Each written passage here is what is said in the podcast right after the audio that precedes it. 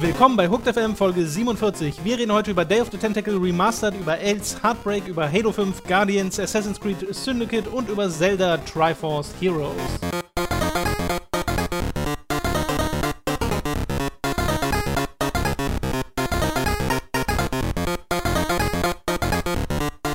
Robin, denk dir mal eine News aus.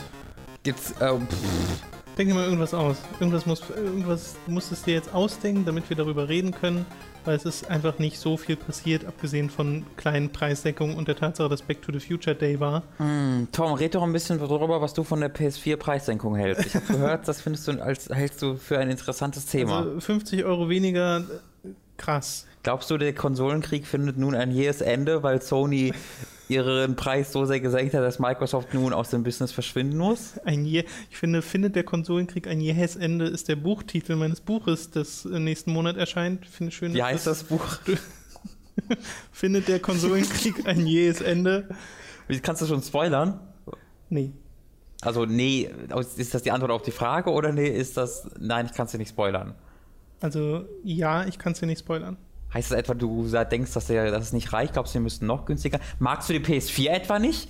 Bist du ein Fanboy von Microsoft oder von Nintendo? Ich verweigere, Bist du ein Hater von Sony? ich verweigere mich jeder weiteren Aussage. Übel. Also ich hätte da Berufe gedacht, du bist da ein bisschen Anwalt. objektiver. äh, Gehst da ein bisschen objektiver an die Sache dran. Jetzt weiß ich auch, was diese Microsoft-Shirts immer sind, die du Ja. immer, mit denen du immer rumläufst. Falls euch das gefällt, ihr könnt uns unterstützen auf patreon.com.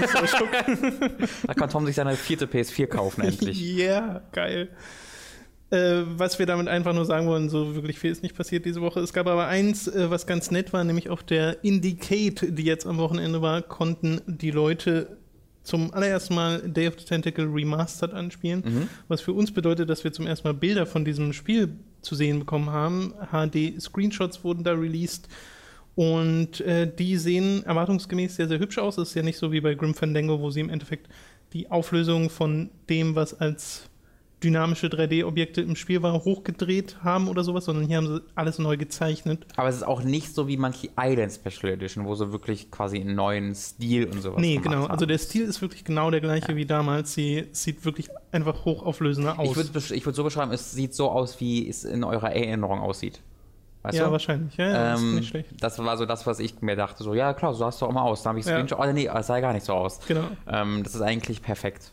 Nee, das ist eine schöne Umschreibung. Ja. Ich fand ein bisschen ähm, das eigentlich total gemein, weil es wurde ja alles neu gezeichnet, aber der erste Gedanke, den ich hatte, als ich mir das angeguckt habe, sieht ein bisschen aus wie diese äh, Weichfilter von so SNES-Emulatoren, die alles so, die, Die diese Pixel wegmachen wegmachen und das Okay. alles so zusammenfügen, was natürlich nicht so ist und ich weiß, aber das war so das Erste, was mir in den Kopf geschossen ist.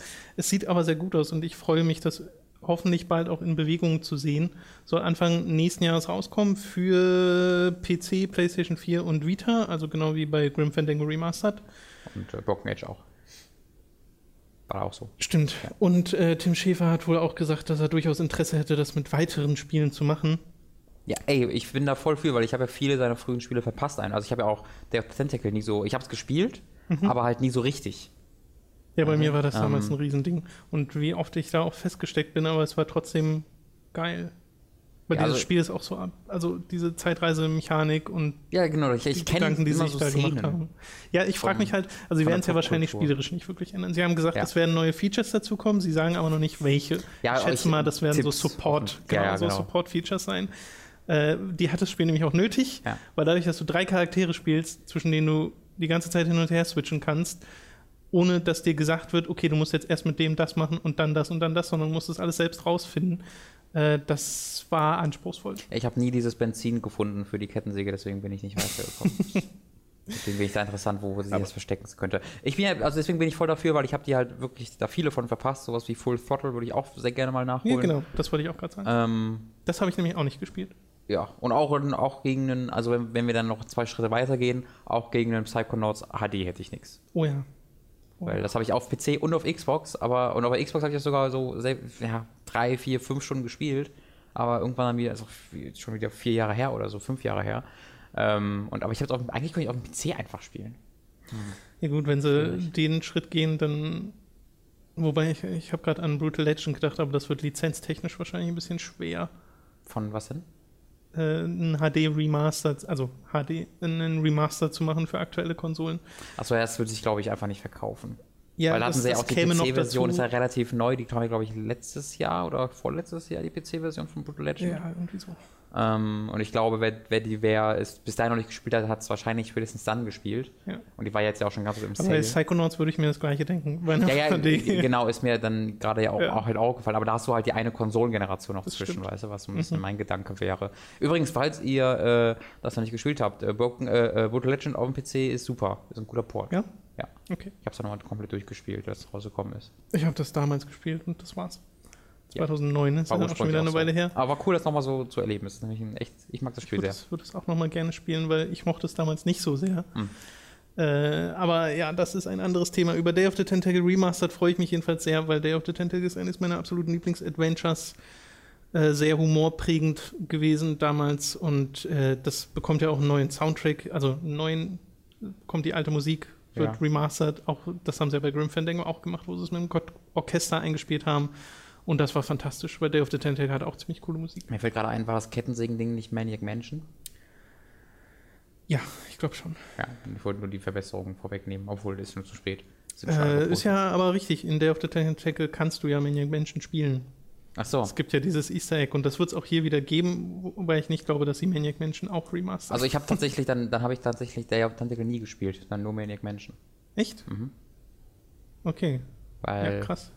Das ist doch, ist, ist das ein Sequel? So richtig? Day of the Tentacle ist ein Sequel zu Maniac Mansion. Okay, Ja. ja. Nee, das habe ich nie gespielt tatsächlich. Genau. Also ich bin auch der Meinung, dass es mit der Kettensäge in Maniac Mansion war, aber das ist auch ein bisschen verschwurbelt. In Also der da- das- kann mich nicht in der Day of the Tentacle Grafik an eine Kettensäge erinnern. Ja, genau. Also wenn es, äh, da, da, wo das passiert ist, das habe ich gespielt. Aber auch da wirklich nur den Anfang.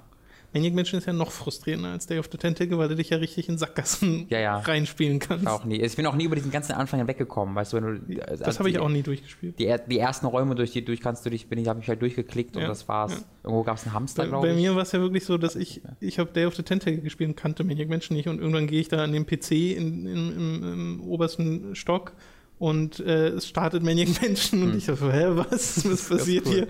hier? Erst später erfahren, ach so, das war der Vorgänger. Spiele ich dieses kurze Minispiel mal durch. Ja, genau. Ja, so viel zu Day of the Tentacle. Äh, Freue ich mich sehr drauf. Dann kommen wir auch direkt zu den Spielen. Da, ich hätte da noch eins. Es ist kein News und noch kein Spiel, aber ich habe mir was Neues gekauft, äh, wo ich vielleicht ein paar Worte verlieren könnte. Okay. Nämlich Controller. Ähm, bei der Xbox One. Ich habe mir, ich habe mein, ich habe ja so einen Day One. Den Äh, Lead-Controller gekauft. ich, nee, nee, um Gottes Willen, das ist zu teuer. äh, dafür habe ich nicht genug Geld. Aber, allerdings äh, gibt es ja Patreon, wo ihr auf patreon.com slash Magazin gehen könnt. Ähm, Ein drittes, drittes Stretch-Goal. Elite-Controller. Robin kann sich einen Elite-Controller kaufen. ähm, nee, ich habe mir, äh, ich hatte ja nur einen Xbox One-Controller zu Hause und das war meine Day One Edition und die waren noch, da steht halt Day One Edition drauf, aber qualitativ sind die auch nicht so mega geil und mein äh, rechter Trigger hat gequietscht. Oh. Und beim Schießen, wenn du jedes Mal, äh, äh, wenn du am Schießen bist, hörst, ist das so eher so mittelgeil. Das ist bei mir beim PS4-Controller so. Ja, beim PSP-Controller ist es auch, höre ich das oder das lese ich auch sehr viel öfter davon, Die dass halt die so Sticks sich abnutzen oder die Trigger äh, da irgendwas Ja, ja, passiert. Die Trigger sind furchtbar. Ähm, mit den Triggern übrigens meinen wir quasi R2 und L2, beziehungsweise RC und LT. Ähm, und da hat halt der Rechte immer gequietscht und das ging mir so auf den Sack. Dass, und dann, ich habe ja schon öfter gehört, dass, oder ich weiß ja, dass es eine neue Version dieses Controllers gibt. Die haben den ja neu überarbeitet, Anfang dieses Jahres was, glaube ich. Und äh, was die gemacht haben, da ist vor allen Dingen die Buttons geändert, also L1, R1, RB, LB. Die sind ja auf dem normalen X1-Controller mega schwer zu Ja, ja. ähm, und ich habe mir jetzt einen neuen geholt und ich habe mir direkt den, die Master Chief Edition geholt von Halo 5, die mega cooles Design hatte, fand ich. Hat dann 10 Euro mehr gekostet, habe jetzt äh, hab über 60 Euro für bezahlt. Ähm, und tatsächlich, diese R- und LB-Buttons, die musst du jetzt nur noch berühren, die gehen halt sofort rein. Erstmal, wenn man den normalen Controller hat, du kannst nur, äh, wie erkläre ich das jetzt am besten? Ähm, du musst quasi ganz rechts auf den Knopf drücken, damit der runtergeht. Ja, genau. Du kannst nicht links so wirklich drauf drücken, da Der Druckpunkt ist total komisch. Richtig, das ist jetzt komplett anders. Du kannst jetzt quasi überall drauf drücken und überall ist der gleiche Druckpunkt. Okay. Und der Druckpunkt selbst ist auch viel, viel geringer. Also du musst halt wirklich nur ein bisschen davon, es geht direkt rein, weil mit dem alten Xbox One Controller kannst du so Spiele wie äh, Transformers Devastation kaum spielen, weil halt Ausweichen auf R1 liegt. Und das musst du halt sofort immer im, in so einem Sekundenbruchteil drücken können, was mit dem One Controller kaum möglich ist im, im, im alten. Und jetzt mit dem neuen viel, viel einfacher. Also ist mir auch bei Halo aufgefallen, jetzt ist es, ich habe viel oft öfter in, bin ich in den Nahkampf gegangen und habe Granaten geworfen, einfach weil es weniger Arbeit ist. es ist halt einfach so, weil wenn du im Kopf immer hast, okay, ich muss, ich muss den jetzt wirklich eine Ja, Sekunde ja, länger ja. drücken oder eine halbe Sekunde länger drücken als normal. Das ist in so einem Feuergefecht manchmal die Sekunde zu viel. Ähm, deswegen, falls ihr irgendwie euch demnächst eh mal irgendwie einholen wolltet oder das irgendwie mal im Kopf hattet, kann ich euch das sehr empfehlen. Äh, die neue, das sind, also das sollte in alle Versionen sein. Egal welchen Controller ihr kauft, äh, welchen Xbox One Controller ihr jetzt kauft, die sollten alle diese neue Version sein. Das sind nicht nur die Special Editions. Aber sie haben doch die alten nicht zurückgeholt. Die, die vorher verkauft wurden. Ja, genau, also falls ihr halt im. Das weiß ich halt nicht, aber also es ist jetzt schon so lange her, dass ich halt nicht weiß, ob noch von der alten Okay. welche übrig sind. Das ist halt ein bisschen schwierig. Glaubt man, äh, kann man da nach Seriennummer oder sowas gucken, dass man direkt auf der Packung sieht, Stimmt. Von welcher Version das ist? Das würde mich sehr wundern, wenn nicht, Ja, aber ja, habe ich jetzt ja. nicht drauf geachtet. Und äh, wie gesagt, es gibt halt es gibt von Halo 5 gibt es sogar zwei Varianten, einmal in der Lok und einmal in der Master Chief Edition. Natürlich. Äh, und die Master Chief Edition fand ich halt extrem stylisch, deswegen habe ich mir die mal gekauft äh, und äh, habe es nicht bereut. Ich kann den auch als PC-Controller sehr empfehlen. Da benutze ich Ja. den auch. Ja, jetzt werde ich, also ich werde den jetzt, also ich bin halt echt immer zum 360-Controller gegangen, genau wegen den LB und RB-Knöpfen. Mhm. Ähm, oder halt, ich tatsächlich sogar lieber zum PS4-Controller. Aber ähm, dadurch, dass das Problem jetzt weg ist, äh, werde ich auch den One-Controller wieder am PC nutzen. Siehst du, andere reden über den ollen Steam-Controller hier, der jetzt rausgegangen ist. Wir reden hier über Xbox One-Controller. Wie, Den wie viel kostet denn der Steam-Controller? Auch 60 Euro oder so. Oh, hätte ich mir auch reinholen können, ne? Naja, wenn, aber wenn da, einer. da lese ich sehr viel so mittelmäßiges. Ja, ich so, so ist aber eigentlich interess ein ganz interessant, ne? weil es ist weder komplett negativ noch ist es wirklich positiv. Es ist eher so, ja, ich weiß nicht so, verstehe es ja, nicht so ganz. ja. Also funktioniert, aber hä? das finde ich ganz interessant. Vielleicht kommt da die Erleuchtung noch. Ich habe ein bisschen das Gefühl, dass diese ganze Steam-Controller und OS und Steam-Machine-Sache so ein bisschen. Ja, also ich, ich würde das trennen, weil also Steam Machine und Steam OS ist, finde ich, so scheitern verurteilt. Also ich sehe nicht, wo das in dem Markt eine, ja, ich habe auch das einen Gefühl, Fuß fassen es, will. es, genau das passiert gerade nicht. Also, weil niemand redet so richtig Ja. drüber und eigentlich kommt das ja langsam. Ja, und vor allem Steam OS ist ja, du kannst halt entweder, es gibt ja Steam Machines, die benutzen Windows und es gibt Steam Machines, die benutzen Steam OS.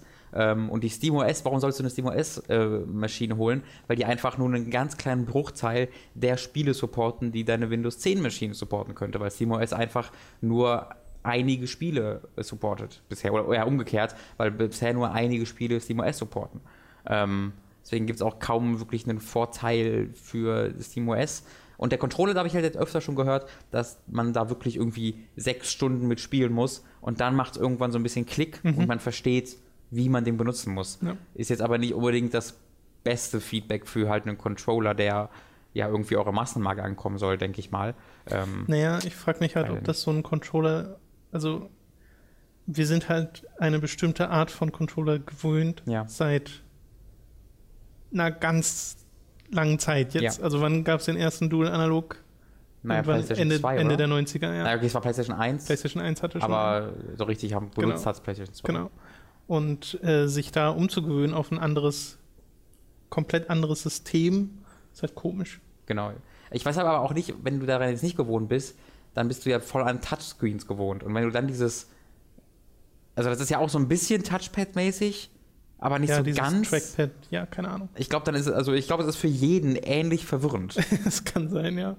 Das ist einfach ein komisches Konzept. Entwickelt doch einfach Spiele, Valve. Macht das doch. Das wäre Ich, schön, ich ne? vertraue, dass ihr das noch könnt. Ich bin mir nicht mehr ganz sicher, aber vielleicht könnt ihr es. Dass sie es können, bin ich mir hundertprozentig sicher. Ich weiß noch nicht, ob sie es wollen. Ich weiß nicht, ob sie noch jemanden haben, der, der, das, der das macht. Deswegen weiß ich es halt nicht. Es ist, mir kommt es halt immer so vor, als ob die, das, das, dadurch, dass diese Firmenstruktur so funktioniert, jeder macht halt, was er will, keiner Bock hat, Spiele zu entwickeln. Ja, Aber vielleicht gibt es ja die geheime Entwicklung von Ich glaube, das ist schon ein, auch mit Mythos, den die ganz gerne aufbauen, weil Ja, natürlich. ihr Dota 2-Ding machen die jetzt nicht so gern, weil, weil die, da jeder zu viel Bock drauf hat, sondern einfach, weil es drei Milliarden tausend Marken gibt pro Minute. Mark.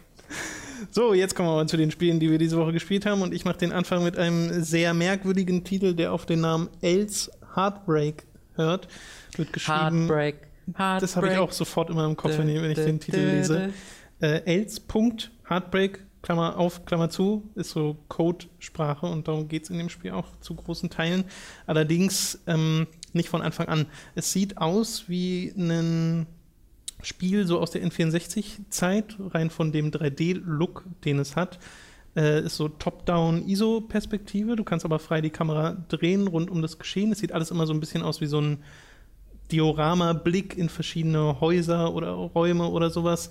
Und du bist ein, äh, du bist Sebastian, der ganz am Anfang im Haus seiner Eltern ist, der dann einen Anruf bekommt, wo gesagt wird, hey, du hast den Job als äh, Brauseverkäufer, du musst aber am nächsten Tag mit dem Schiff in eine fremde Stadt auf einer Insel ziehen und sofort anfangen.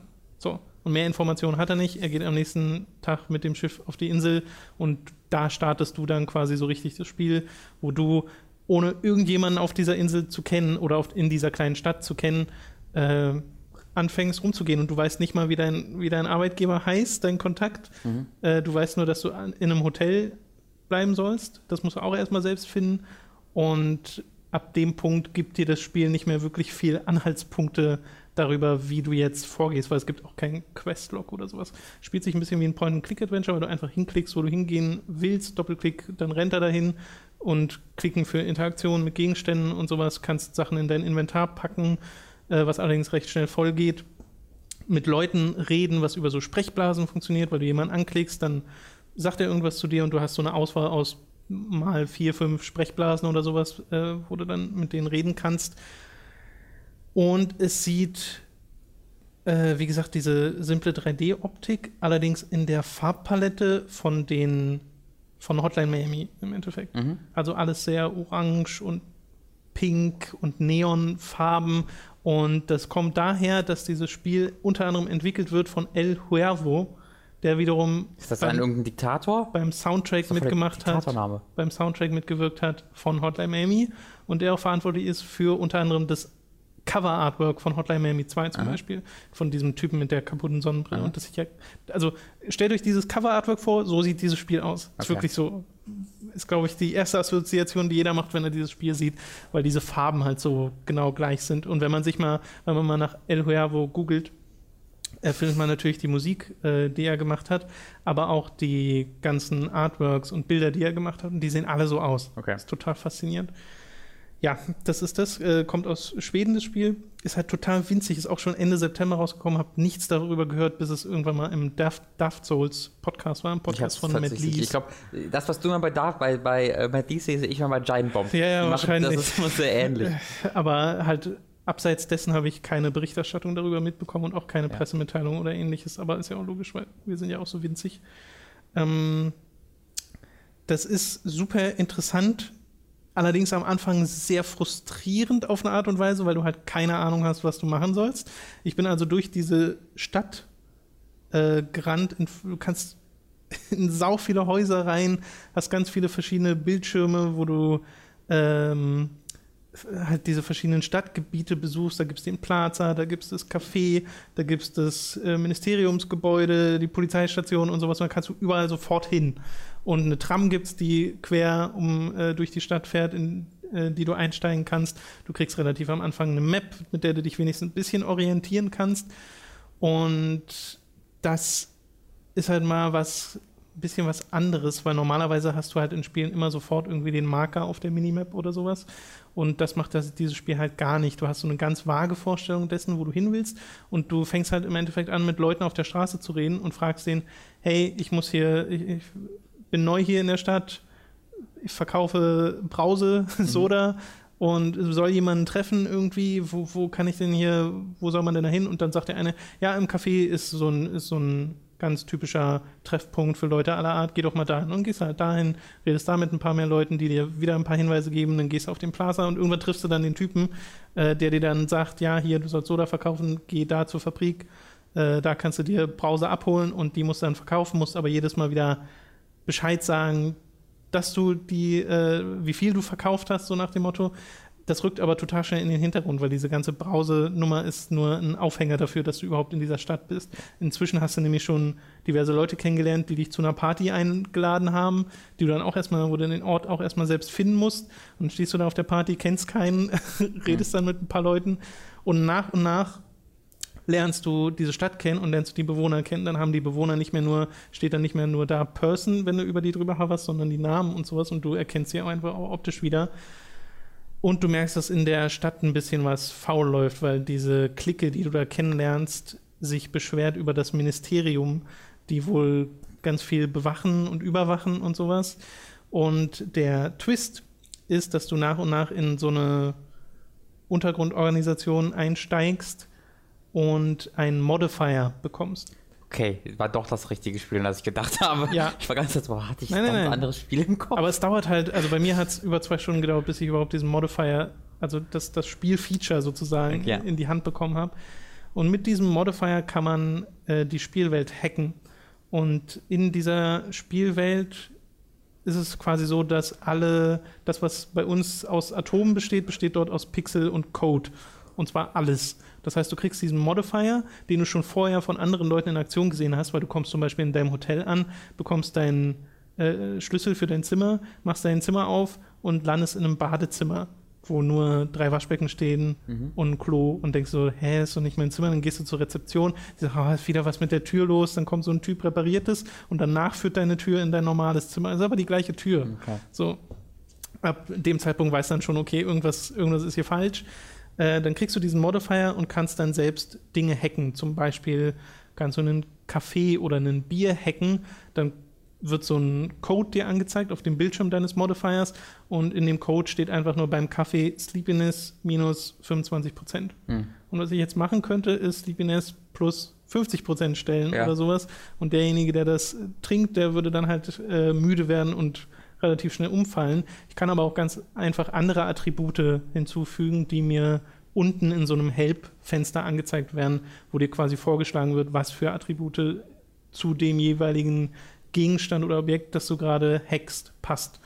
Äh, da kann man also noch sowas wie Charisma einstellen oder Smelliness kann man auch einstellen. Wenn man Smelliness plus 100 macht, dann fangen so kleine Fliegen an, um die Leute zu schwirren, nachdem sie das getrunken haben. Später kann man dann noch sowas wie Türen hacken, da bin ich aber auch noch nicht. Dann kann man nämlich das machen, was der am Anfang mit der Hotelzimmertür gemacht hat. Aber äh, dazu braucht man, glaube ich, einen stärkeren Modifier und ich habe noch nur so einen kleinen, bin gerade in diese Untergrundorganisation eingestiegen äh, und äh, da macht man so eine Art Mission, das ist alles sehr lose, weil du ja, wie gesagt, du redest immer nur mit Leuten, die sagen dir, hey, lass mal um die Uhrzeit dort und dort treffen. Und es ist auch wirklich so, dass das so einen Tagesablauf hat und du musst auch schlafen gehen mit deinem Typen, bis du den äh, Modifier bekommst, weil dann kannst du dir einfach Getränk XY nehmen und machst Sleepiness minus 100, Ja. dann musst du nie wieder schlafen in dieser Spielwelt. So. Und das ist so ein bisschen das Ding, weil du cheatest quasi und das soll aber so sein. Also du kannst dich Es durch ist in diese der Welt Spielwelt begründet Genau, irgendwie, es ne? ist in der Spielwelt begründet, dass du dir Sachen zurecht cheaten und legen kannst. Und bei mir ist es so, ich hacke dann verschiedene Sachen und sehe diese Code-Wände und verstehe ganz viel davon nicht. Ja, das würde mir, Weil das, das, hat mich so ein äh, bisschen abgeschreckt immer. Weil das halt wirklich, es ist halt Code. Es basiert, glaube ich, auf Basic. Äh, obwohl das seine eigene, also sie, sie geben der Programmiersprache einen eigenen Namen im Spiel. Els Heartbreak? Nee. Äh, und das äh, ist halt recht kompliziert. Es gibt verschiedene Tutorials innerhalb des Spiels, die auch in der Spielwelt sind. Also es liegen zum Beispiel überall Disketten rum und manche davon beinhalten halt Code, der wirklich nur Tutorial-Text ist, der Mhm. dir dann erklärt, wie eine If-Else-Funktion funktioniert und sowas, äh, damit du Ach, das ist ach zumindest so. irgendeine Art von Einstieg hast. Also ist der Titel eine Art Code. Der Titel ist ein Zeile. Code, genau. Das hat mich mal sehr verwirrt. Und das ist halt super interessant, aber auch sehr anspruchsvoll, weil ich habe gar keine Ahnung vom, vom Coding. Ja. Das heißt, ich äh, gucke mir dann die Sachen an und versuche mir die Tutorials durchzulesen und versuche aus dem Code von anderen Mhm. Objekten zu lernen, wie ich das jetzt in dem Objekt benutzen kann, was ich gerade selbst hacken soll. Ist was sehr Einzigartiges, finde ich. Also äh, Soundtrack ist übrigens auch super, muss ich an der Stelle auch nochmal erwähnen.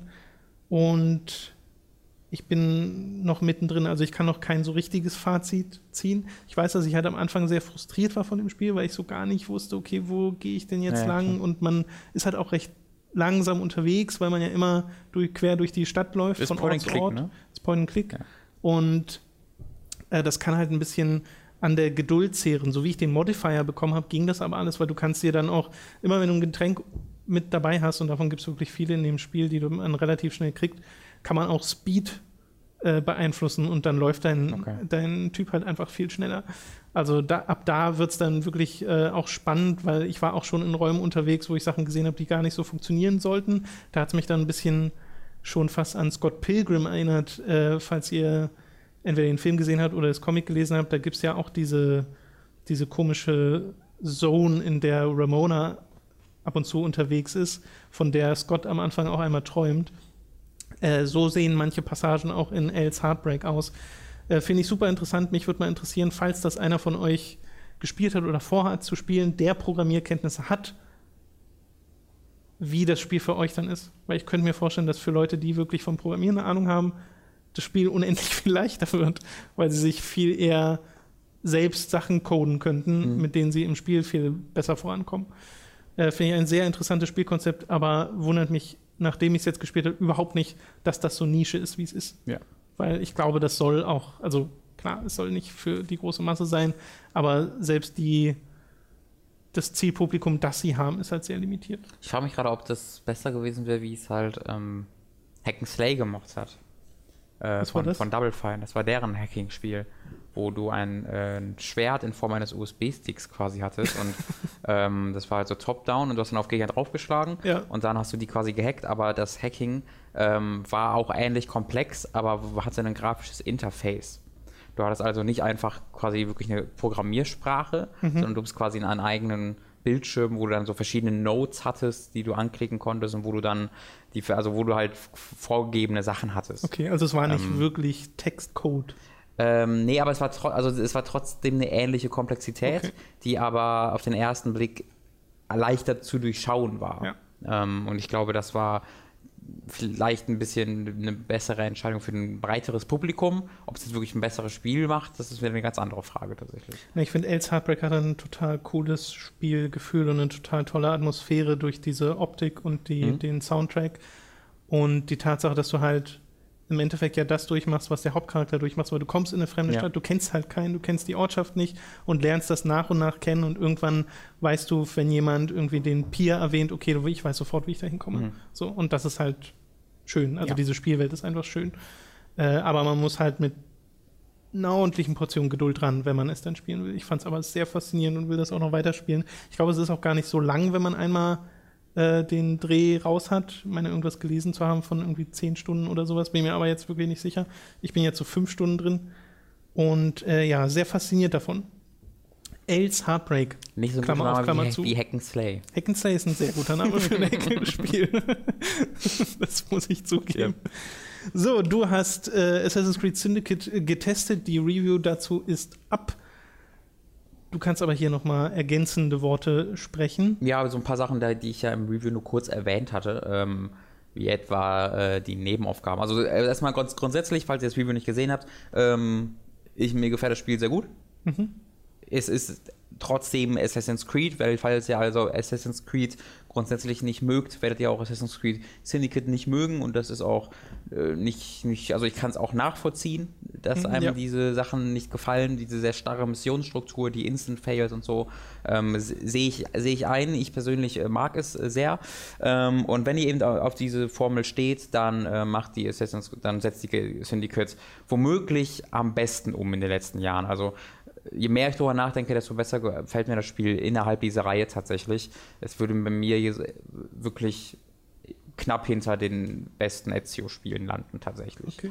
Ja, man muss ja Ähm. auch sagen, die, die, dieses klassische Assassin's Creed, was man eben in der Ezio-Trilogie hatte, das haben sie ja ab Teil 3 ein bisschen versucht aufzurütteln durch zusätzliche Elemente, durch eine größere Welt, durch dieses Jagen und Ja. sowas. Und in Teil 3 hatten ja wahrscheinlich alles geführt, dass sie sich ein bisschen zu viel vorgenommen haben. Bei uns in den, in den, im, äh, in den Kommentaren gab es einige Leute, denen drei noch sehr gut gefiel tatsächlich. Mhm. Ähm, vielleicht kann man das kurz erklären. Also mir, ich, mir hat drei nicht gut gefallen, einfach weil, die, weil ich die Geschichte nicht gut fand, ähm, weil ich die Charaktere nicht gut fand, aber vor allen Dingen, weil da das Missionsdesign wirklich die Hölle war.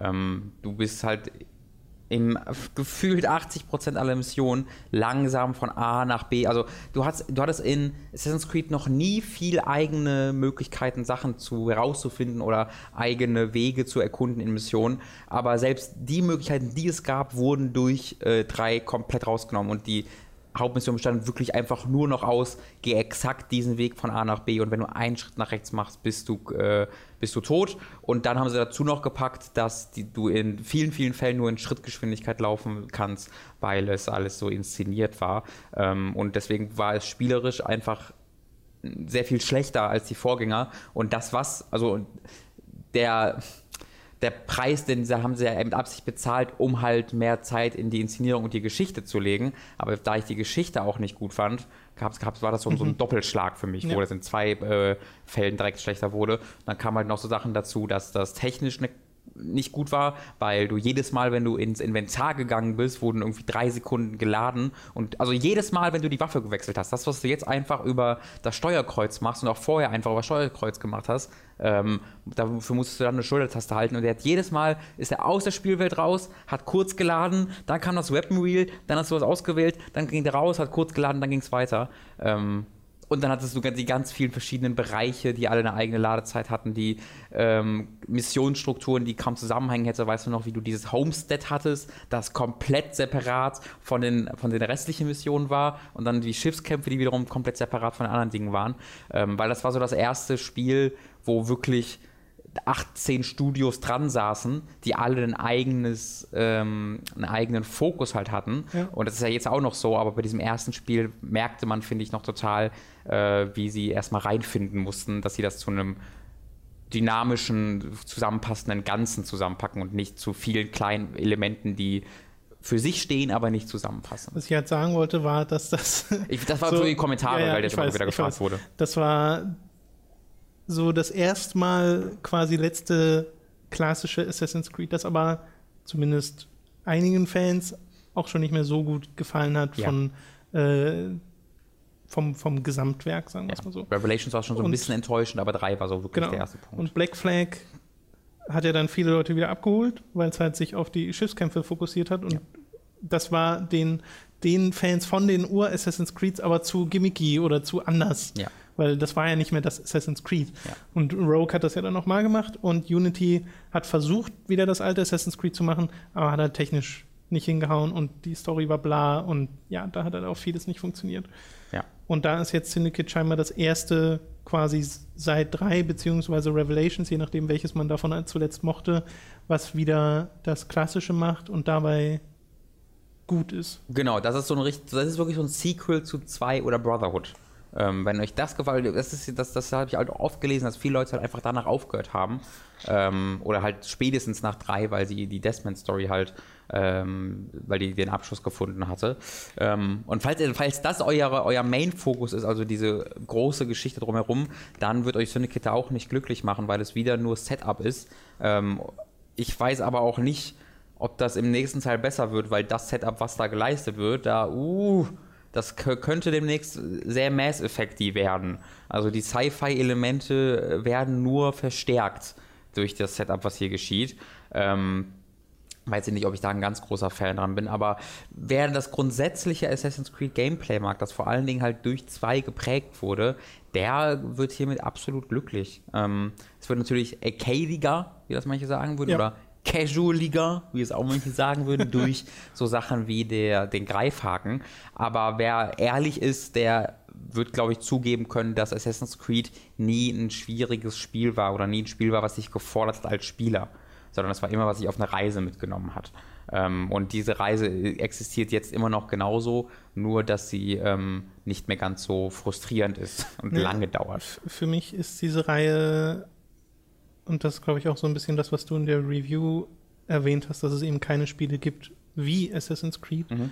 weil ich das Spiel an oberster Stelle wegen des Szenarios spiele. Ja, genau. Und der komplette Rest kommt danach. Und ich habe das Gefühl, dass bei der Entwicklung so bei äh, den Prioritäten, die dort gesetzt werden. Also das, das, haben sie tatsächlich mal so fast bestätigt. Es gab, ich weiß nicht, ob das geleakt ist oder sowas, aber ähm, oder in einem Interview war, aber das, das neue Szenario sehen sie als eine der wichtigsten Ja. Kaufgründe für jedes neue Assassin's Creed. Deswegen war sowas wie Rogue wahrscheinlich echt eine große Ausnahme, dass es einfach ein Sequel im gleichen Szenario gab, weil für die, laut, in, laut deren Umfragen, sind die neuen Szenarios wirklich eine der treibendsten Dinge dahinter. Ich meine, ich fand ja Revelation zum Beispiel spielerisch auch schon, äh, war halt wieder so ein, okay, wir machen halt das nochmal, was Brotherhood gemacht hat. Aber auch da war, finde ich, dass die, die Stadt äh, Mhm, Konstantinopel. Konstantinopel total super und Ja. hübsch und äh, bin ich gerne dort gewesen. Äh, und das war bei Brotherhood so, das ist bei Assassin's Creed 1 so gewesen, bei 2, bei selbst bei 3 finde ich das Szenario total faszinierend und bei Unity, also es gab noch kein Assassin's Creed, glaube ich, wo ich das Szenario einfach von vornherein, wo ich da gesagt hätte, nee, das interessiert mich nicht.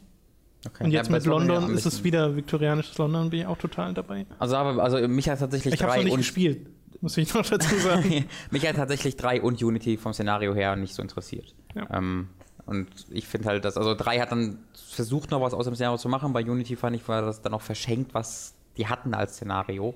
Ähm, aber ich weiß auch, dass es da andere, andere Meinungen zu gibt. Aber das ist auch einer der Gründe, wieso Syndicate neben den Gameplay-Verbesserungen mir so gut gefällt, ist, weil es, finde ich, bisher die beste Umsetzung des gewählten Szenarios ist. Also da habe hab ich jetzt wirklich exakt das bekommen, was ich mir erhofft habe, ohne irgendwelche Abstriche. Da habe ich das erhofft bekommen, was ich mir schon von The Order erhofft habe. So, dass ich wirklich mich gefühlt habe, als ob ich in dieser Zeit drin steckte. Ähm, und das fühlt sich halt trotzdem, ich hatte mal in, auch in einem Kommentar gelesen, dass halt Leute sagen, wo ist das denn einzigartig, das Szenario? Es gibt doch The Order und Bloodborne. Aber, ähm, also Bloodborne, weiß ich nicht, ob ich das als Vergleich dazu ziehen würde, die haben halt, hat die, Einflüsse aus Genau, diesem Einflüsse. Szenario, aber aber es ist halt ein großer Unterschied, ob du eine ähnliche Architektur übernimmst oder ob du eine lebendige Stadt aufbaust. nee, ich glaube, das Missverständnis da ist einfach, dass die Leute halt sagen, es gab doch schon mal viktorianisches London. Hm. Und das bin ich immer, gehe ich mal von aus, meintest du ja nicht. Nee. Du meintest ja die Art und Weise, wie es umgesetzt Genau, ich wurde. meinte einfach die Lebendigkeit und, die, und auch der, die, also der Abwechslungsreichtum, den sie erreicht haben. Ähm, weil zum Beispiel bei äh, The Order ist halt das viktorianische London ein sehr eintö eintöniges grau-braunes. Und äh, in, hier ist es eben nicht der Fall. Hier hast du auch diese Gegenden, wo es so grau-braun ist, die Slums eben, so Whitechapel. Aber du kommst eben dann auch nach und nach in die immer äh, feineren Gebiete, nach Whitechapel und nach, West, äh, nach, nach Westminster, Entschuldigung, ähm, wo halt dann die Regierung sitzt und wo die wirklich großen Denkmäler stehen und sowas. Und äh, da hast du dann große Gärten. Äh, die Themse ist ein absolutes Highlight und ich habe auch tatsächlich ähm, gelesen, dass das ein eigenes Entwicklungsteam war. Es gab ein eigenes, ein Studio, die haben, ich glaube, ich habe ja wieder neun, Themse es haben neun Studios dran gearbeitet und ein Studio war ausschließlich für die Themse und die, ähm, und die Mission auf der Themse und die Struktur dafür verantwortlich. Ich finde gerade die Vorstellung irgendwie lustig, dass so London am Anfang der Entwicklungsphase in so Abschnitte eingeteilt wird. so, ihr macht jetzt Whitechapel, Es ihr ist- macht die es gab- Themse. das ist tatsächlich Fuck. so. Für Whitechapel war auch ein eigenes Studio verantwortlich. Äh, Dann das äh, für die Kutschen war äh, die ähm, Drivermacher verantwortlich. Ähm, Die Reflections, Reflections, die genau. Kutschen Die haben die Kutschen gemacht. Äh, Oh, ist- halt oh. all, all, all solche Dinge. Es gibt halt so einen, so einen Überraschungsfeature in dem kann man Spiel. damit driften. was ich auch im, ja, was ich auch im Review nicht gespoilt habe, das wurde auch von einem eigenen Entwickler gemacht. Also das ist immer noch sehr, sehr fragmentiert, aber man merkt es halt nicht mehr. Sie haben es geschafft, dass man so das liest und denkt, was, bitte? Ähm, und das ist halt ein Das finde ich total komisch. ist halt ein ziemlicher Erfolg. Also da würde ich immer empfehlen, guckt mal in den, in den Assassin's Creed Wiki-Artikel zu Assassin's Creed Syndicate. Äh, da haben sie das aufgeschlüsselt, äh, welches Team für was verantwortlich war. Finde ich immer sehr, sehr interessant. Weißt du, nachdem du das jetzt durchgespielt hast, das ist die wichtigste Frage, Mhm. warum dieses Spiel Syndicate und nicht Victory heißt? Ich glaube, es heißt nicht Victory, weil sie nach Unity den Nachfolger nicht hätten Victory nennen können, ohne allein dadurch schon. Also Zynisch zu das sind, ne, das sind zu ein, also das sind eine zu einfache Vorlage. Weißt du, wenn das Spiel dann nicht gut Ja. ankäme und so, das wäre eine Mark, das wäre von vornherein eine Marketing.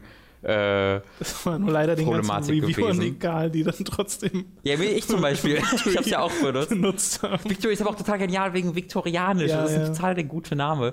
Ähm, wegen und Syndicate, also da hätten sie es auch Gangs nennen können oder so. Das wäre vielleicht ein bisschen passender. Naja, gewesen. und äh, jetzt sagen die Leute halt die ganze Zeit, ja, ich habe Syndicate gespielt. Nein, ihr habt nicht Ja, ja.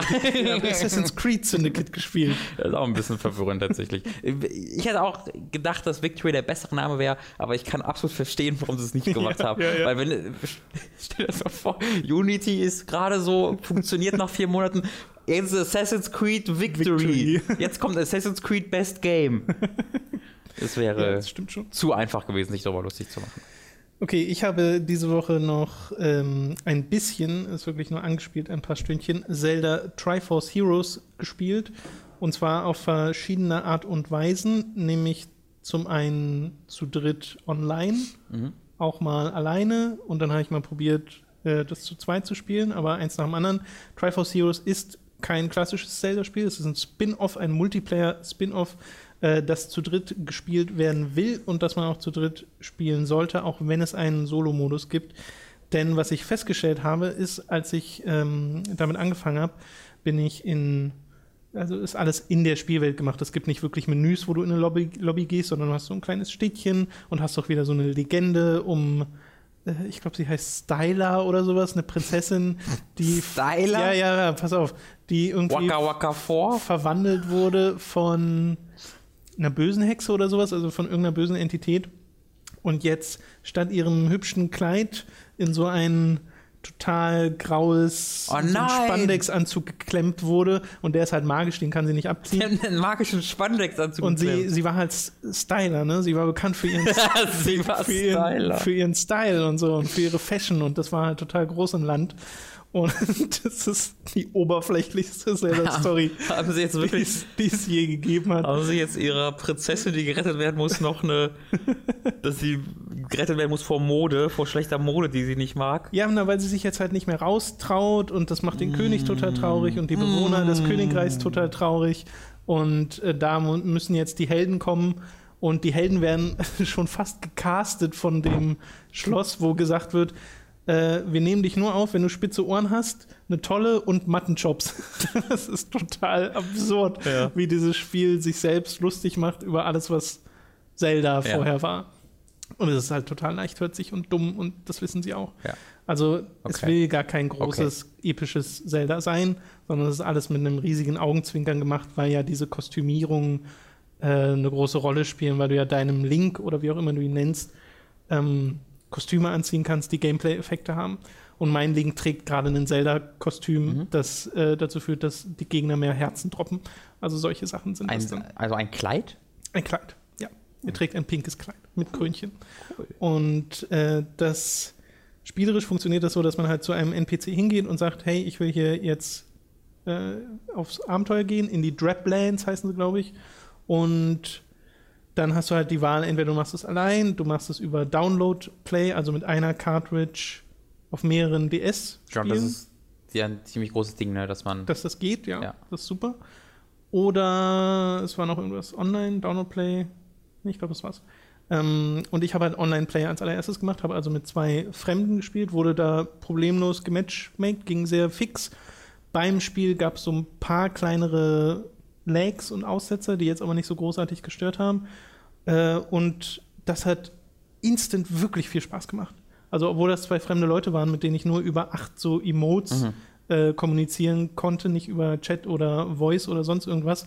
Und die Emotes sind dann halt so Sachen wie Link, der einen Daumen hoch gibt oder Link, der so sich den Kopf hält und No, Den Mittelfinger zeigt. no schreit. oder Link, der zwei so Puschel hat und wie ein Cheerleader äh, Ja. nach oben hält und sich freut.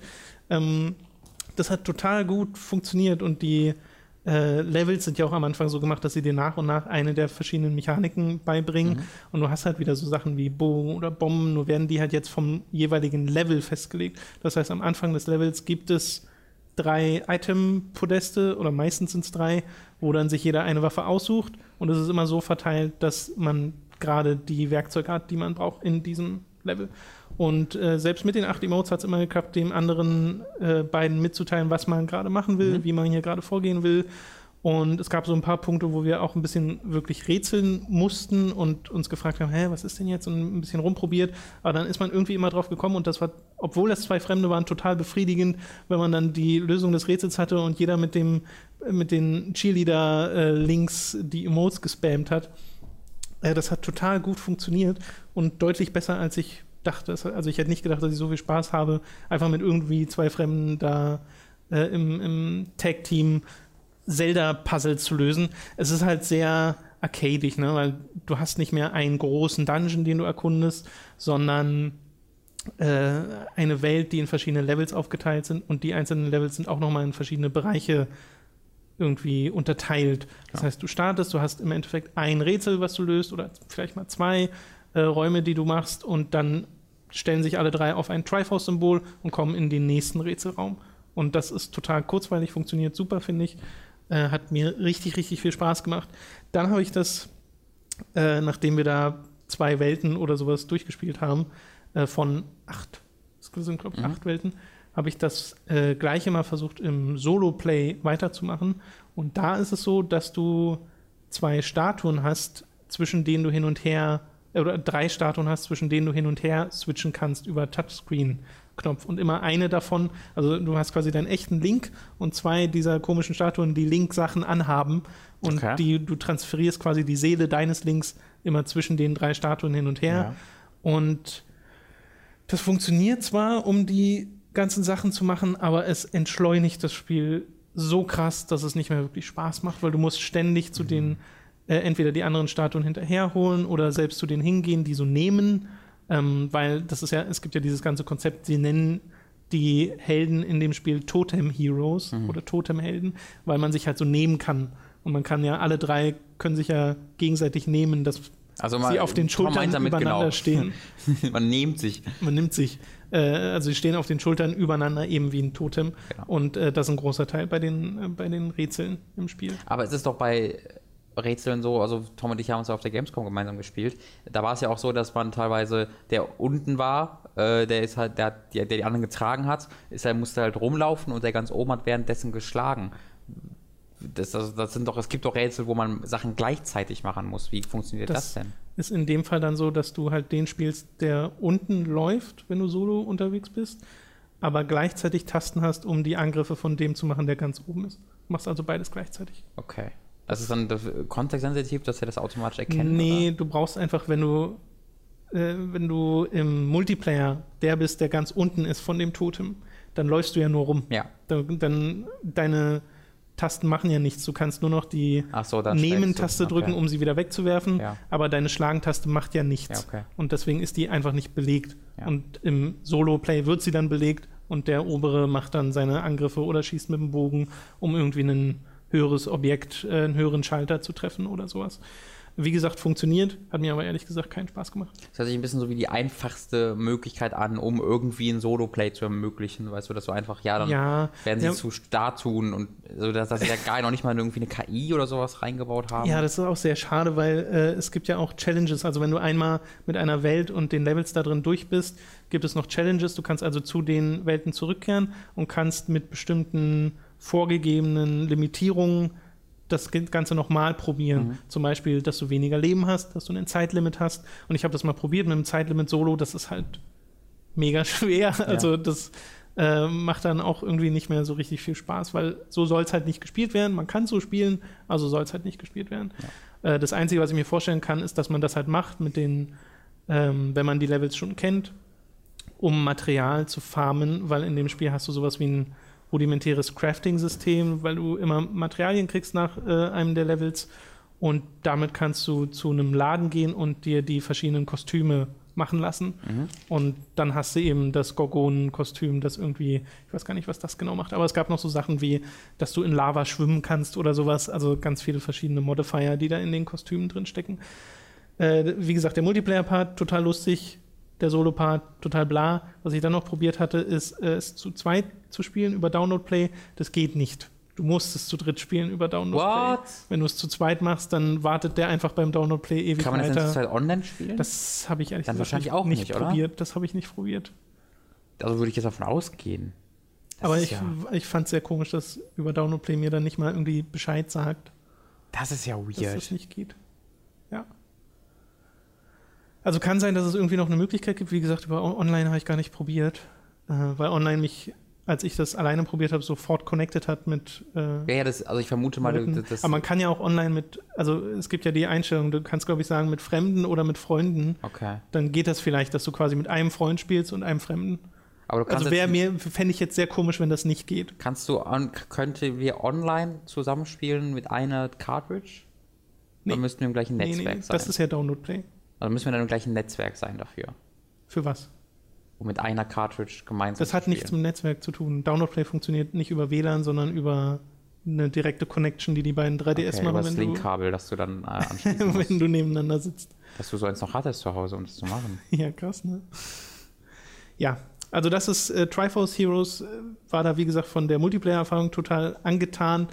Äh, das hat wirklich Spaß gemacht, aber holt es euch nicht, wenn ihr einen Singleplayer Zelda wollt. Also ich habe auch schon Leute gelesen, die in Kommentaren irgendwo schreiben, das ist kein richtiges Zelda, was soll das, bla bla bla bla, erst die Metroid-Nummer, jetzt das. Ja, haben sie auch nicht ganz unrecht, ne? Ja, aber als Spin-off, Multiplayer-Spin-off finde ich das total okay, also warum denn nicht? Naja, weil halt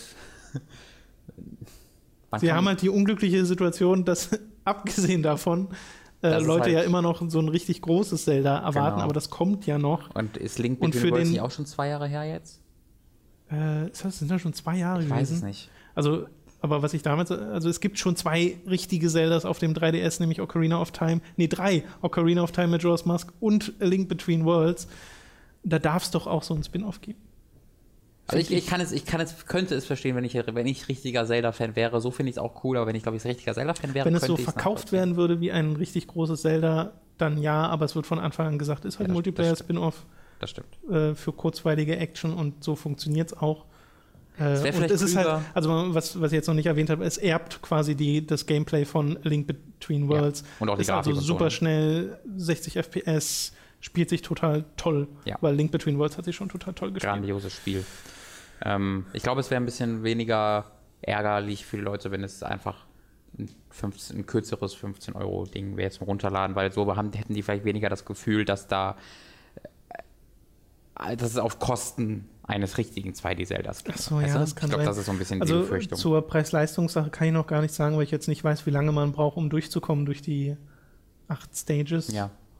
Äh, aber man hat da noch so die Bonus-Objectives und die ganzen Kostüme, die man spielt. Kann mir schon vorstellen, dass das motiviert. Ja, und wir hatten ja auch gesehen im, äh, auf der Gamescom, dass die späteren durchaus nicht ganz ja, einfach sind. Ja, ja, ja. Aber waren schon die ersten, gab es schon ein paar Sachen, die man, gerade wenn man nicht richtig miteinander reden kann, die ja. dann äh, äh, anspruchsvoll sind. Ja. Ja, hat mir gefallen, Triforce Heroes.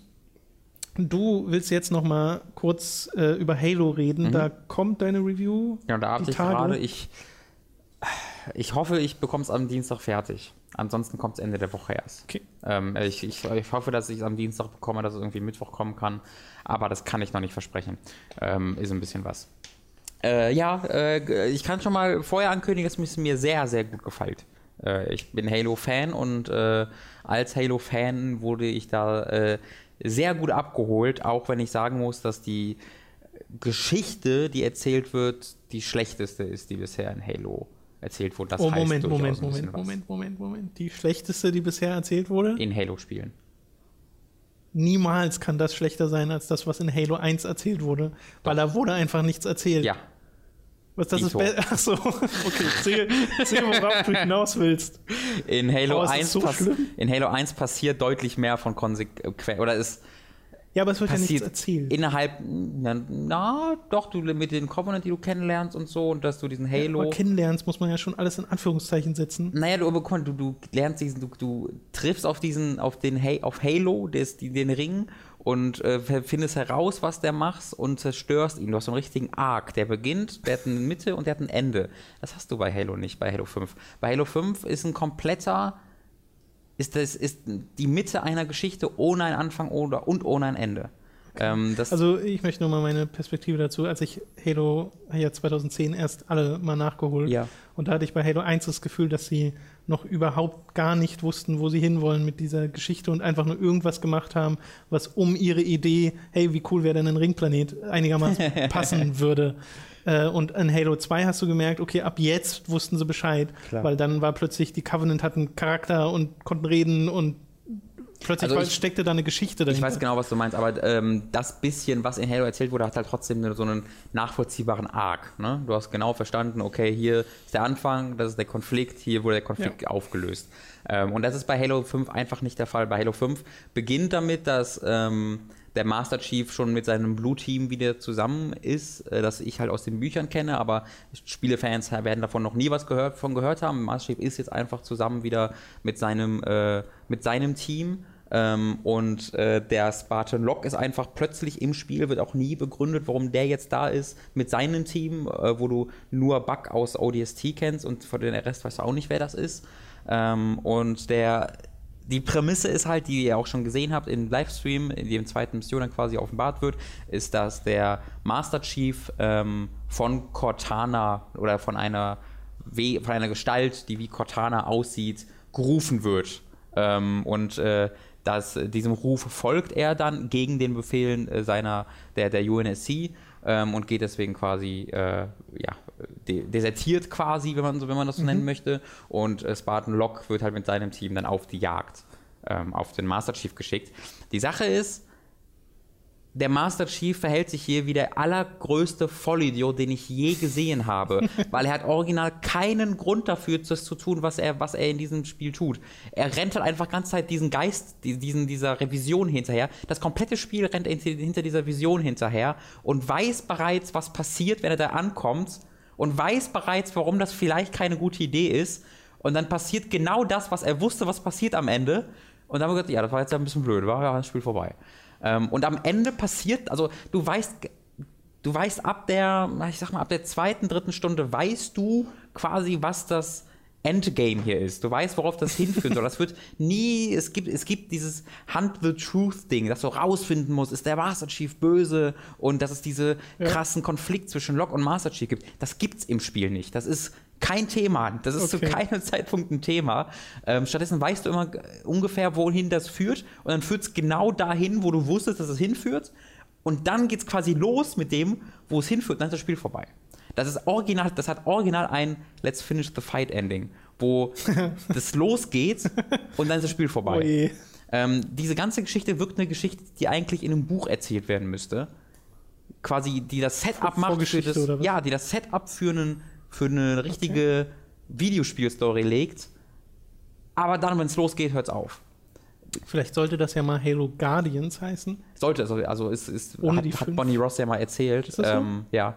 Aber das, also sollte, das, das soll, nee, das sollte schon das richtige Sequel sein, aber Bonnie Ross will einfach keine Nummern mehr haben, weil es so. sich nicht so gut vermarkten lässt. So. Ich glaube, damit hat es tatsächlich nichts zu tun. Ich glaube, ein großes Problem für mich war, dass ähm, in der Vergangenheit 343, äh, vor allen Dingen halt mit Halo 4, oder nur mit Halo 4 war ja ein einziges Spiel vorher, ähm, haben sie es geschafft, ihr Marketing direkt mit dem Spiel einzubinden. Die Bücher hatten einen Einfluss auf, die, auf das Spiel und vor allen Dingen deren Trailer. Weißt du noch, den, kennst du auch den Live-Action-Trailer mit dem herunterstürzenden ja. Schiff, mhm. der direkt in eine Zwischensequenz, vom, die dann im Spiel war, überging. Das ist genial. Und deswegen bin ich halt davon ausgegangen, dass das bei Halo 5 jetzt genauso wird, dass diese, ähm, diese Hörspiele, Hunt the Truth, die Live-Action-Trailer und sowas, dass die alle einen Einfluss haben. Aber sämtliche Live-Action-Trailer, sämtliches Podcast hat nichts mit dem im Spiel zu tun. Also weißt du noch, dieses Ding, wo du wo einmal Spartan Lock auf dem Boden liegt und im anderen ja, Trailer, ja. das passiert, das hat zu keinem Zeitpunkt gibt es eine Szene, die in irgendeiner Art und Weise damit was zu tun hat.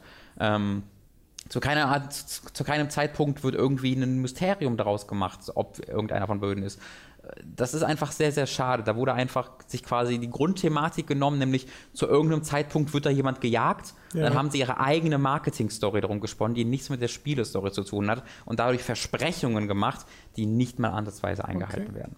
Ähm, und trotzdem sage ich, dass das ein sehr, sehr gutes Halo-Spiel ist. Äh, ich glaube, das sollte schon äh, sehr, sehr viel daran aussagen, dass das äh, Gameplay wirklich der Wahnsinn ist. Ähm, die die Kampagne ist großartig, wenn man eben von der Story absieht, in dem Sinne, dass dir äh, viele verschiedene äh, Szenarien ähm, präsentiert, die sehr unterschiedlich aussehen, ähm, sehr unterschiedliche Architektur haben, sehr unterschiedliche Verhältnisse ähm, und ähm, die Kämpfe und die Sandboxes, wofür Halo halt steht, die sind so viel größer und epischer. Das ist alles, so Scale ist das Wort, was du für dieses Spiel benutzen wolltest, weil jeder einzelne Kampf einfach in, in, unter riesigen Verhältnissen stattfindet. Im Hintergrund sind ständig Kämpfe, Space Battles und in deinen Kämpfen hast du dann die Forerunner und die äh, Covenant, die oftmals gegeneinander kämpfen und dann kommt noch dein Team rein und du bestehst ja nicht mehr aus einem Typen, sondern es sind immer vier Typen, die unterwegs sind. Mhm. Also du hast einfach ständig drei bis viermal so viele Gegner auf dem Bildschirm wie in den vorherigen Teilen. Und dazu kommt dann noch, dass diese Arenen dementsprechend auch größer wurden und verschiedene Wege bekommen haben. Du kannst sie flankieren, du kannst geheime Wege finden. Ich habe hab das Spiel jetzt, glaube ich, tatsächlich drei oder viermal durchgespielt schon. Unter anderem, weil ich habe es halt im Koop, ich habe es halt so einmal gespielt, mhm. dann habe ich es auf Legendary nochmal zur Hälfte gespielt, dann habe ich es im Koop nochmal zu drei Viertel gespielt und dann sind die Koop-Aufnahmen komplett am Arsch gewesen, deswegen muss ich es dann nochmal spielen. Ähm, okay. Und ich habe in jedem neuen Playthrough neue Features in den Leveln entdeckt und neue Wege, neue Waffen, neue Fahrzeuge. Ähm, das machen sie unglaublich gut. Und das habe ich so in einem Halo bisher noch nicht gesehen. Ähm, mhm. sie haben es gleichzeitig geschafft, sehr viele Neuerungen reinzubringen mit dem Ground Pound, mit dem Sprint, äh, mit dem da den Sprint gab es ja schon vier, aber der ist jetzt halt kombiniert mit dem Dash, wenn ihr also Nahkampf aktiviert, macht ihr halt so einen krassen äh, Bodycheck im Grunde, äh, mit, dem, mit dem Boost nach links und rechts auf B, wo ihr ausweichen könnt. Das hat alles wahnsinnig schnell sich einfach wie Titanfall anfühlen können, macht es aber nicht, weil das Gunplay immer noch sehr, sehr Halo ist und es immer noch die gleiche Melee-Shooting, äh, äh, Grenades, äh, ja, dieses Triforce, weißt du, das gibt es immer noch so Ach, perfekt. Ähm, und das macht einfach tierisch, tierisch Laune, dass sie das kombiniert haben, ähm, dass ich jetzt halt Oh, ich versuche gerade das zu, zu umschreiben. Ähm, ich glaube, ich kann es am besten umschreiben mit einem Multiplayer-Beispiel. Was sehr schnell hätte passieren können, ist, dass der Nahkampf völlig irrelevant wird, weil du jetzt halt sprinten und dashen kannst und du so schnell bist, dass die Gegner dir so, dass die immer ausweichen können und der Nahkampf ja. irrelevant wird. Äh, jetzt ist es aber so, dadurch, dass du einen äh, Bodycheck zum Beispiel hast, ist es so, wenn ich jetzt in den Nahkampf zu jemandem hin sprinte und der nach hinten dasht, dann sehe ich ja, dass der Dash und wenn er anfängt zu dashen, kann ich dann einfach meinen ähm, aus dem Sprint heraus meinen Nahkampf äh, machen, also dass, dass, dass das zu, dass dann zu diesem Bodycheck wird und der Bodycheck hat eine ziemlich große Reichweite, sodass ich quasi der dessen Ausweichmanöver einfach nur hinterher wie so eine Missile, so eine Homing-Missile hinterher ähm, sprinte und dann treffe ich den trotzdem. Also für alle neuen Wege, die es gäbe, das alte Gameplay irgendwie ja, auszuhebeln, bekomme ich als Angreifer neue Möglichkeiten, es beizubehalten. Ja. Ähm, und das ist genau diese Mischung aus alten, altem Halo-Gefühl und Neuerungen, die ich äh, haben wollte. Und das ist ein schmaler Grad, der fast unmöglich ist zu gehen, dass du dich nicht zu sehr wie ein früheres Spiel mhm. anhörst, aber anfühlst, aber auch nicht zu sehr wie ein neues Produkt, das nichts mit dem alten zu tun hat. Das ist ein riesiger Erfolg für dieses Spiel. Ähm, da haben sie sämtliche Komplimente verdient, äh, die sie dafür bekommen. Ähm, und dann hast du natürlich noch den Multiplayer und äh, den habe ich noch nicht wirklich genug gespielt, um da ausführlich okay. drüber zu reden. Aber äh, er hat sehr, sehr viel Potenzial, vor allen Dingen mit dem Warzone-Modus, der ja fast so ein bisschen MOBA-mäßig funktioniert, wo du eine riesige Map hast mit 24 äh, Spielern, die, ähm, wo du dann aber auch KI-Gegner hast äh, und KI-Bosse. Äh, und äh, das ist alles auf einem Schlachtfeld und du hast quasi deine Basen und musst dann die gegnerischen Basen einnehmen. Gleichzeitig müssen die aber auch deine Basen einnehmen. Das Ganze hat so ein Vor und Zurück. Ähm, gleichzeitig kannst du aber auch auf die KI-Bosse gehen. Stattdessen, für die bekommst du eben, das sind wie, sind wie so Creeps in, in ja. MOBAs, für die bekommst du dann halt Punkte, weil du gleichzeitig deinen, dein Team einen Level hat und du äh, durch jeden Kill und durch besonders halt durch die Boss-Kills und sowas äh, steigt dieses Team im Level auf. Und je höher dein Team-Level ist, desto bessere Ausrüstung kannst du anfordern über das Requ Requisition System. Ähm, du bekommst nämlich durch alles, was du im Multiplayer machst, also auch durch die Arena, die, das klassische äh, Multiplayer-Ding heißt jetzt halt Arena und da gibt es halt Warzone. Und für alles, was du machst, auch im Arena-Modus, bekommst du äh, Requisition Packs und Punkte, mit denen du eine neue Requisition Packs kaufen kannst. Und da sind dann quasi, das sind quasi wie Sammelkarten, die du öffnest. Sammelkarten-Packs. Und diese Sammelkarten stehen dann halt für Ausrüstung im Warzone-Modus. Also du öffnest halt so ein Gold-Pack meinetwegen und da sind dann zwei ähm, Rüstungen drin. Und das ist ausschließlich äh, für dein Aussehen. Die haben jetzt keinen spielerischen Wert, aber du kannst halt einmal hast halt deine, dein, deine Optik, die du verändern kannst. Ähm, und dann sammelst du aber auch damit halt Fahrzeuge und Waffen und Overshields und die benutzt du dann quasi im Warzone-Modus. Ähm, und ich habe bisher so das Gefühl, dass du so viele Packs bekommst und so viele Punkte. Ich bekomme so pro Match 800 bis 1000 Requisition Points und äh, die kosten 1000, 5000 und 10.000 äh, Punkte, okay. diese Packs, äh, jeweils von äh, Bronze, Silber mhm. zu Gold. Deswegen musst du halt, du kannst dir, wenn du willst, quasi konstant Bronze-Dinger holen, aber auch nach 10 Matches kannst du dir so ein fettes Gold-Ding holen, wo halt mehr Karten drin sind, aber auch vor allen Dingen bessere Karten drin sind. Ähm, das macht wahnsinnig viel Laune. Äh, dieser Warzone-Modus ist ein super Ding, wo du dieses größere Scale vom, von der Kampagne in den Multiplayer übertragen kannst. Ähm, und was sie auch gemacht haben, wo, was ich toll finde, ist, diese Multiplayer-Arenen, sowohl in dem Arena als auch im Warzone-Modus, sind nicht einfach nur Singleplayer. Ähm, Arenen, die oder Assets, die quasi neu benutzt wurden, so. sondern es sind wirklich komplett andere Umgebungen. Mhm. Die Arena ist vor allen Dingen ähm, naja, es fühlt sich oftmals wie so eine Militärsimulation an, dass die halt in, wie so einem Paintball-Ding, mhm. aber du hast dann auch etwas klassischere weiß ich nicht, wo dann irgendeinem Markt unterwegs bist, einem, im, auf der Erde gefühlt. Ähm, während Warzone halt vor allem, also auf der Map, die ich vor allem gespielt habe, bist du halt in so einem riesigen Strand unterwegs, was sich ein bisschen anfühlt wie die, ich glaube, es war Silent Cartographer im Halo 1, wo du auf dieser, als auf dieser Insel unterwegs bist und relativ frei rumfahren kannst. Einer der ersten Maps. Ähm, so fühlt da kenne ich mich nicht aus, weil ich den Multiplayer die, nie gespielt habe. Nee, nee, die, ich meine die, ähm, die äh, Mission in Halo 1, wo du äh, wo du an einem Strand landest und dann direkt äh, deine Soldaten kämpfen gegen ganz viele Covenant und du kannst auf diesem auf dieser kreisrunden Insel relativ frei rumfahren. Doch, was dann in so eine Base reinführt was später. genau, ne? genau. Ja. Und das fühlt sich ein bisschen nur halt sehr, sehr viel größer, aber vom okay. Feeling her fühlt sich das ein bisschen so an. Ähm, ich finde das Spiel großartig. Es glaube ich, es könnte mein Lieblings-Halo werden obwohl es die schlechteste Geschichte hat und ich extrem großen Wert auf die Geschichte von Halo lege. Okay. Ähm, und das heißt, glaube ich, echt so einiges. Mhm. Ähm, also ich glaube deswegen, wenn Leute, ich glaube, das, die werden echt auf den Sack bekommen für die Kampagne. Aber ich, ich glaube, man muss da echt trennen. Wegen der Story meinst du? Genau, ich glaube, man muss ja. echt trennen zwischen, weil nicht nur die Story ist halt schlecht, auch das Storytelling ist schlecht. Ach so. Ähm, es ist nicht nur was, sondern auch wie es erzählt wird, weil mhm. eben du, du spielst halt, ich, ich kann ja sagen, du spielst von den 15 Missionen, die gibt, spielst du drei als Blue Team. Und das Blue Team, also Halo, also Halo, also Master Chiefs Team, das habe ich, jetzt habe ich echt gemacht. Halos Team, die machen quasi das Relevante. Die bringen quasi die Story in Anführungszeichen voran. Ja. Aber dadurch, dass du sie nicht spielst, ja. bist du ganze Zeit nur am Hinterherrennen. Okay. Obwohl, es ist einfach wirklich ja, so, schlecht, so schlecht gemacht. Karotte vor der Nase mäßig. Ganze ne? Zeit. Du ja. weißt ganze Zeit, wo es hinführt. Ja. Es ist ganze Zeit nur Filler. Wie bei Alien Isolation, wo du weißt, in welchen Raum du willst, aber du musst erstmal die Keycard und die, dafür das Werkzeug und dafür dann die Keycard sammeln. Ähm, ich konnte damit leben, weil ich ganze Zeit diese geilen Szenarios hatte, das ganze Zeit vom, von dem. Szenarien. Von den Szenarien, Szenarien, Entschuldigung, von den Szenarien her voranginge.